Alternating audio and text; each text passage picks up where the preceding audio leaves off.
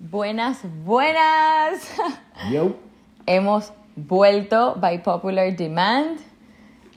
la gente nos pidió y aquí estamos. En verdad fueron como tres personas, pero aquí estamos. Bueno, una persona es suficiente. Mucha gente nos escribió, cada vez que nos veían nos decían, brother, yo estaba escuchando tu podcast en el gimnasio, yo estaba escuchando tu podcast en el carro. Y es súper raro porque en verdad nosotros pensamos que nada más nosotros vemos esto y nuestras mamás y, y ya, y, y nuestros hermanos, algo así. Pero aquí estamos después de un hijo. Sí, estuvimos un poco desaparecidos, no porque queríamos, en verdad, fue porque nos pasó una situación que muchos de ustedes escuchando ya la saben, pero vamos a contar un poquito de eso porque el tema de hoy puede que no sea tan divertido y tan funny como las relaciones tóxicas que hablamos, pero les prometo que el podcast se va a poner bueno.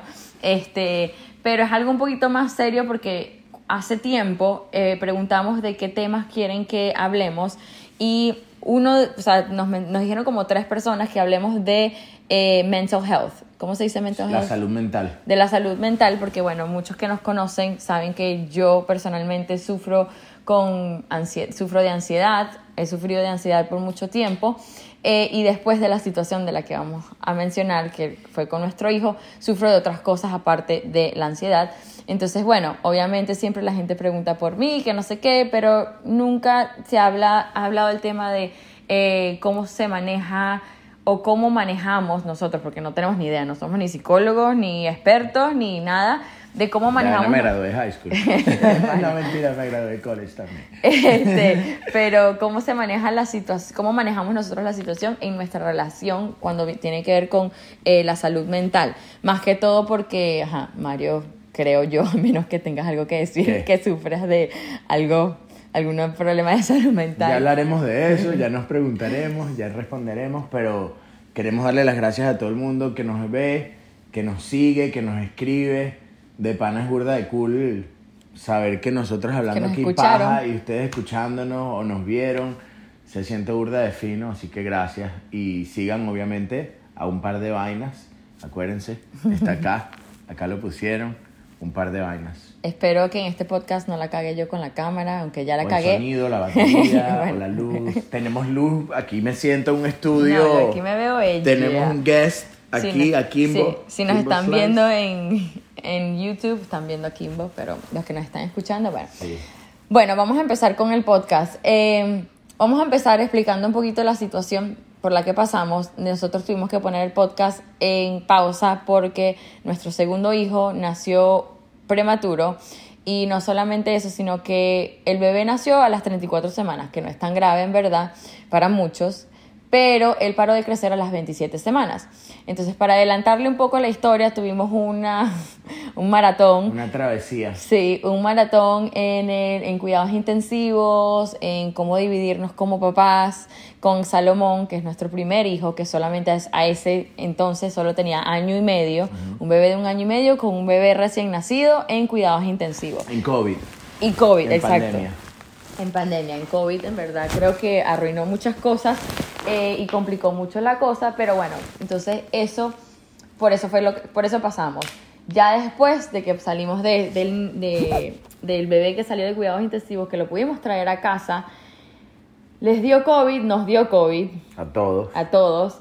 Eh, después de eso... Bueno, pero primero para llevárnoslos de, del hospital a la casa, pasamos por 46 días muy, muy intensos, este, donde él estuvo en el hospital y él no podía salir porque era muy chiquito, él nació muy pequeño, pesando dos libras. dos libras, entonces estaba agarrando su, su ritmo antes de poder salir y le tomó 46 días y esos fueron 46 días que bueno, fueron este, de muchas pruebas, de muchos obstáculos, de muchas este, situaciones que nunca en la vida pensé yo que iba a pasar, en, o sea, nunca, ni me las imaginé, yo estoy seguro que tú menos, ni nuestros papás, ni nuestros hermanos. Que en verdad quiero decir gracias a nuestras familias por estar ahí. Claro, 100%.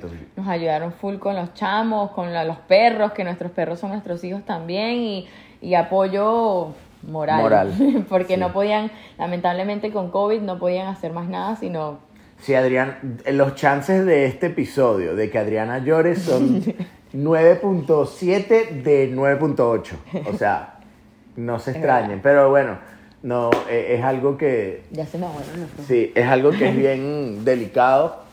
Pero a la vez estamos aquí para hablar con ustedes, o bueno, hablar ser nosotros y que lo sí. vean ustedes, porque consideramos que, que sí, que es necesario que la gente sepa, que no, a veces eso le pasa a mucha gente y uno no lo sabe. King, ya. Y, y cuando uno no sabe cómo reaccionar a esas situaciones, a veces esto a lo mejor te puede enseñar a cómo Sí. deberías tú como amigo, como hermano, como Exacto. primo, reaccionar Sí. cuando alguien cercano a ti esté en esa situación. Sí, en una, o en cualquier situación difícil, porque, eh, bueno, en verdad creo que con lo que nosotros pasamos, eh, es- después de que ya todo estaba bien, eh, te- tuve algunas personas diciendo, no, es que no te quería escribir porque no te quería molestar.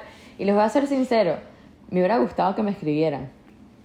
Siempre, siempre. o sea, yo, puede, yo- que no te haya puede que no te respondiera. O sea, yo honestamente maybe en el momento no te iba a responder, pero sí me hubiera gustado recibir más mensajes de personas cercanas que por miedo o el no saber O qué pena, decir, pena. sí, pena o no saber qué decir, este, no nos escribieron, no sé a ti, pero a mí personalmente muchas personas que me hubieran gustado que me, o sea, cercanas a mí en ese Claro. entonces eh, no me escribieron por esas mismas razones y me hubiera gustado. Solo yo, yo tengo apoyo. una ley de, en mi vida que es que como que cuando, cuando tengo esa duda de, ¿será que le escribo o será que no le escribo? Siempre pienso en cuando a mí me ha pasado situaciones así, que a mí me gusta, me hubiese gustado un mensaje, aunque sea, hey, yo sé que ahorita estás en un momento difícil, pero para que sepas, estamos contigo, fuerza, lo que sea.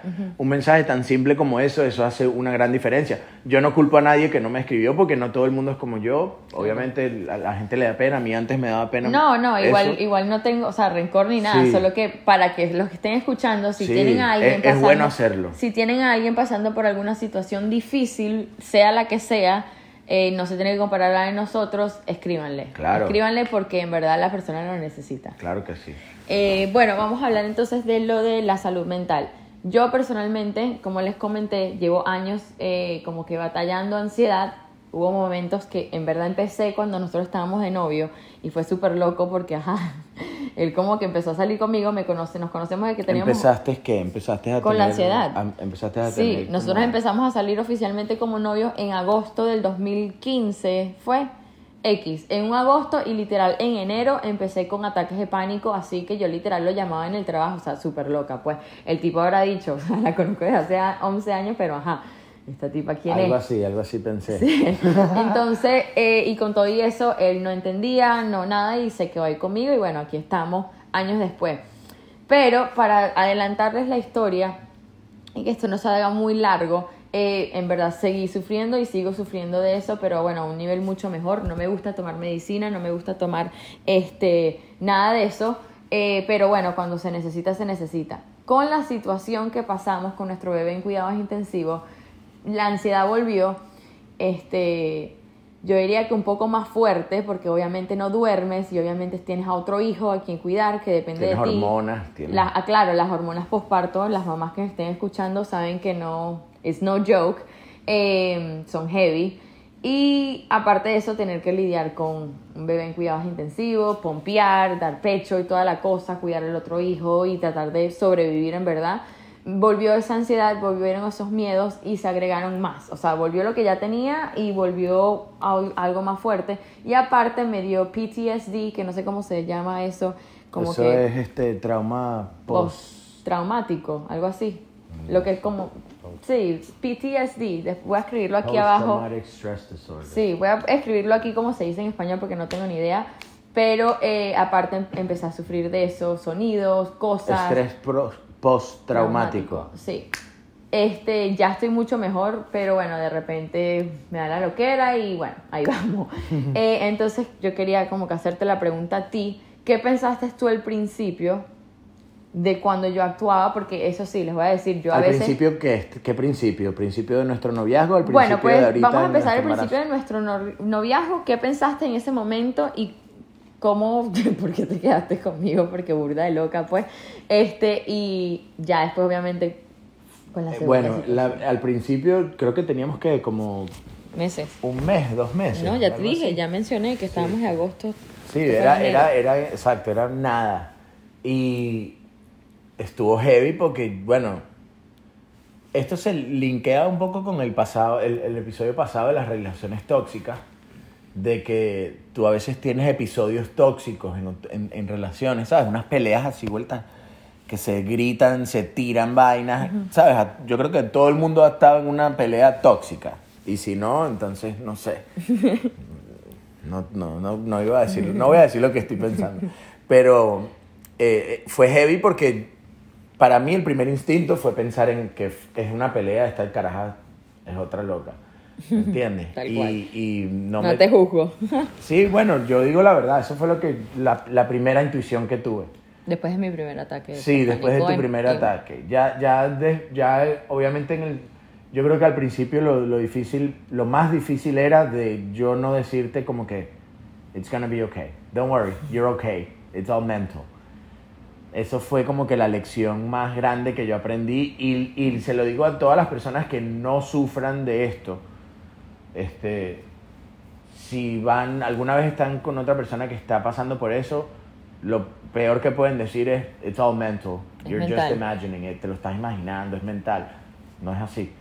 Este, sí es así, pero es- lo hace peor. Entonces tú, yo eso, eso se me hizo burda de difícil al principio como que entenderlo y no hacerlo. Yo recuerdo un episodio que no se me va a olvidar. Yo me tuve que mudar a casa de mis papás durante el- esos primeros episodios cuando estábamos de novio. Eh, porque tenía pensamiento, no, no suicida, pero no sé, pensaba que me iba a morir. Este, no que me iba a matar, ah, pero que me iba a morir porque, no sé, me estaba dando ataque del corazón, yo no sé, y yo vivía sola en ese entonces. Entonces yo me mudé a casa de mis papás como por dos meses. Este, gracias a mis papás por aceptar a una loca y este Madre solo hay una. Sí, tal cual, hasta durmió conmigo algunas noches, después de veintipico de años. Eh, entonces, yo recuerdo que tú viniste después del trabajo, es más, saliste temprano porque yo quería que vinieras. Sí, sí. Este, y me dijiste, vamos a comer helado. O sea, que es lo que siempre hacemos. Cold Stone, siempre comemos Cold Stone. No estamos sponsor, pero Cold Stone, si nos escuchas, por favor, mándanos. Pero eso fue en Miami. Sí, No, no era Coldstone, era, Era- Lulu's. No, mi Ah, no, amor, era en casa de Cold mi Stone, papá, era. Sorry. Yo me acuerdo eh, como Sí, si fuera ayer, era ajá. Estábamos en casa de mi papá y Doble propaganda, Nahuela. tal cual.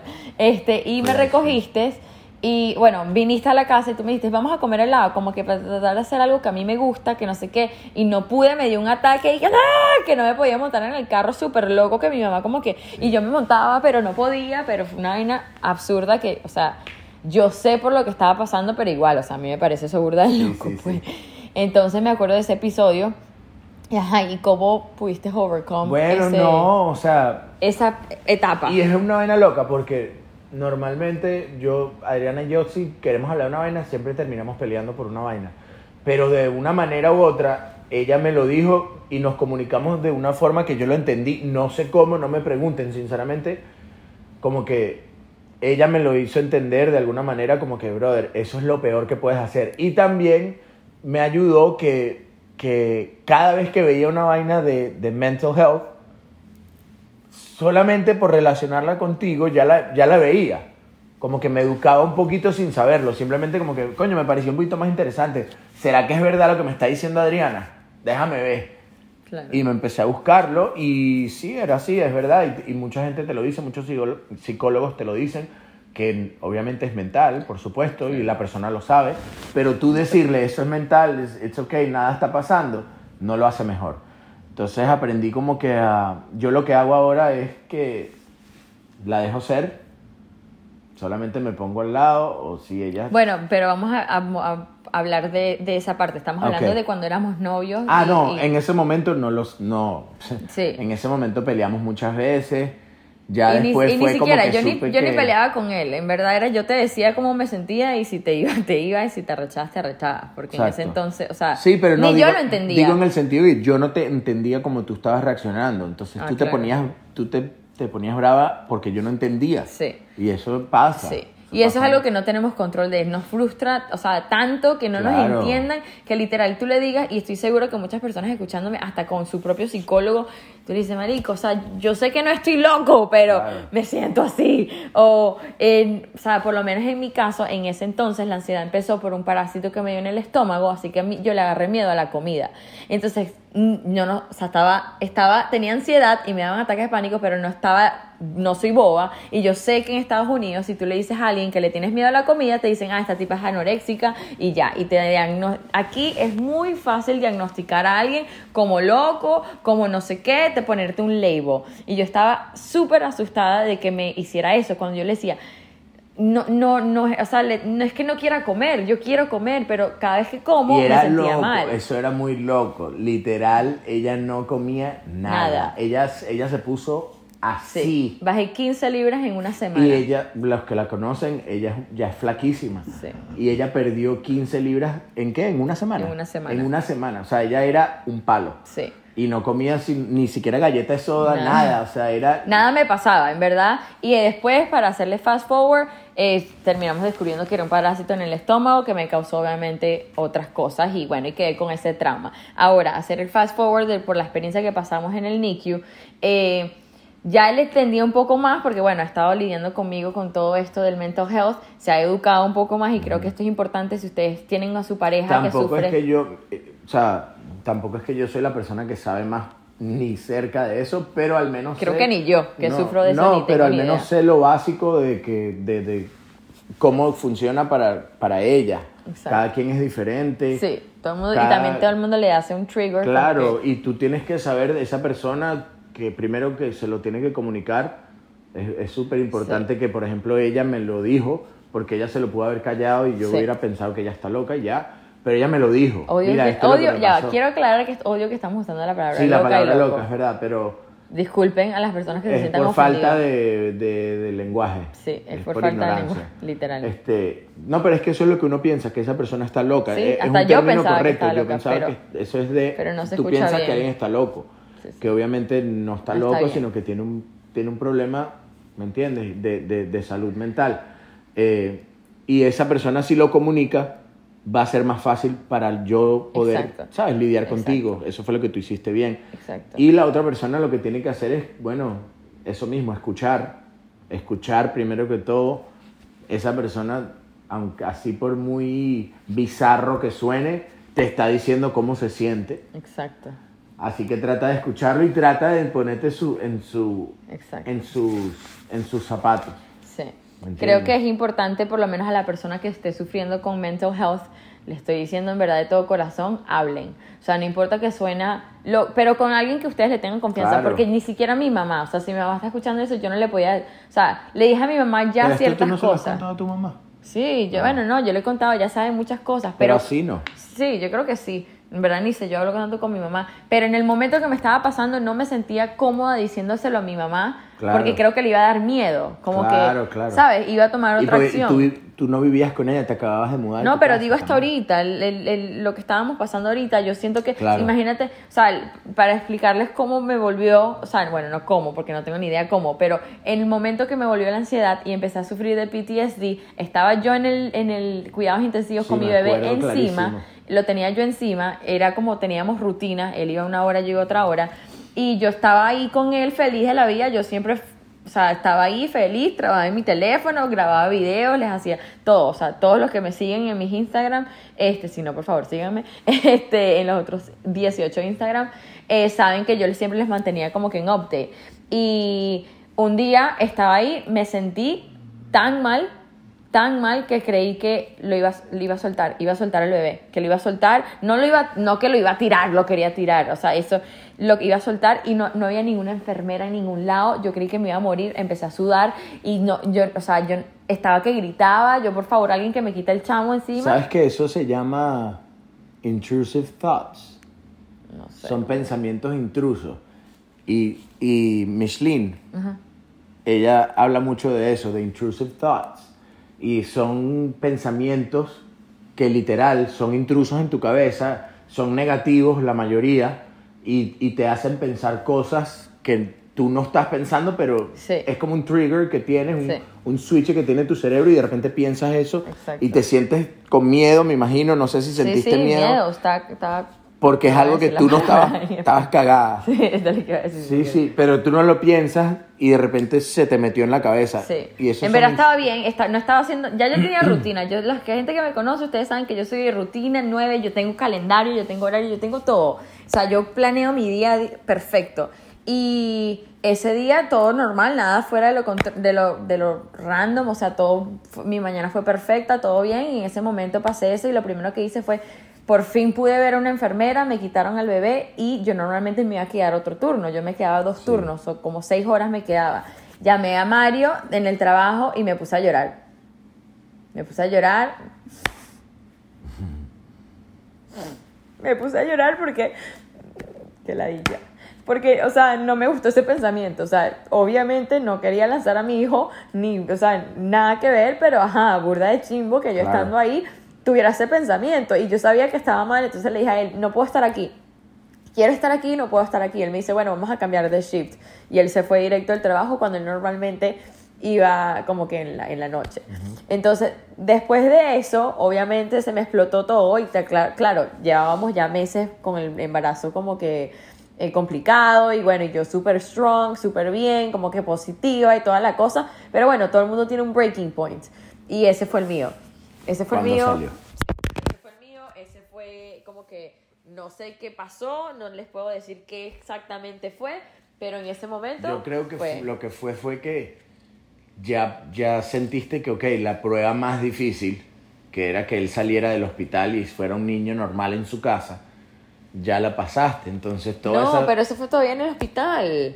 Sí, pero tu, tu, peor, tu peor drop fue cuando él ya salió. No. Cuando tú pudiste caer en cuenta como que... Bueno, no sé, yo siento que el primero fue ese que todavía estaba en el hospital, este, y que te llamé y te dije, vamos a cambiar de shift, y cambiamos de shift, y después los días siguientes viniste conmigo, porque no pod- yo no me sentía como que safe That's what para estar. that- eso fue la Ahí primera vez que- sí, que- Ahí que- empezó. que- después de eso ya empecé como que, ajá, y me, tu- tuve que ya ir a psiqui- psicólogo, psiquiatra, tener medicinas otra vez, volver a lo que antes, que en verdad a mí no me importa, o sea, no tengan miedo de meterse, a mí no me gusta meterme pastillas, pero no tengan miedo de pedir ayuda, de hablar con alguien eh, profesional, si ustedes se sienten raro, así sea lo más mínimo, hablen con alguien, les se los recomiendo de todo corazón, porque aparte de una persona que ustedes quieran, y que les tengan la confianza de que no se vaya a asustar y salir corriendo.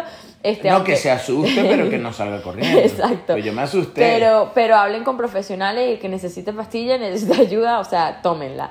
Eh, entonces ya después sí. O, o si no es pastilla, sorry que te interrumpa, pero quería hablar de eso. A lo mejor no es una pastilla lo que tú necesitas. A lo mejor es meditar. A lo mejor es rezar. yo creo que para mí era dormir. A lo mejor es dormir. A lo mejor es hacer deportes. Sí. A lo mejor es Sí, pintar. usen, usen. A lo mejor es escribir. Hagan algo que, que les guste, pero honestamente, o sea, yo a ese punto. Yo siento que, que la paz, la, la salud mental, en- volviendo al tema de la salud mental en específica, tiene mucho que ver con cómo tú drenas tu mente.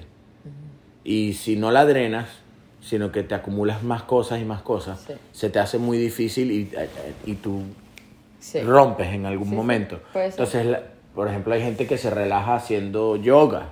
Y eso es lo que hace que no tenga, eso es lo que hace que no tenga un break point. Sí. ¿Me entiendes? Sí, puede ser. En verdad, o sea, si te soy sincera, yo creo que. Y por es esos muy momentos difícil. tú no lo podías porque tú tenías a tu bebé en el hospital, tú no Exacto. tenías tiempo de pensar Sí, en otra cosa. Sí, era, yo Imposible. creo que es muy difícil, en verdad, para personas No, era struggling con imposible. mental health. Pero como les digo, de todo corazón, si ustedes son una persona que está sufriendo con cualquier tipo de mental health, sea depresión, ansiedad, eh, pensamientos intrusivos, whatever Sí, you said, velo, se llaman intrusive thoughts. Y, a- y- y búsquenlo y edúquense un poquitico. Sí, eso- Yo lo vi por arribita en Instagram Sí.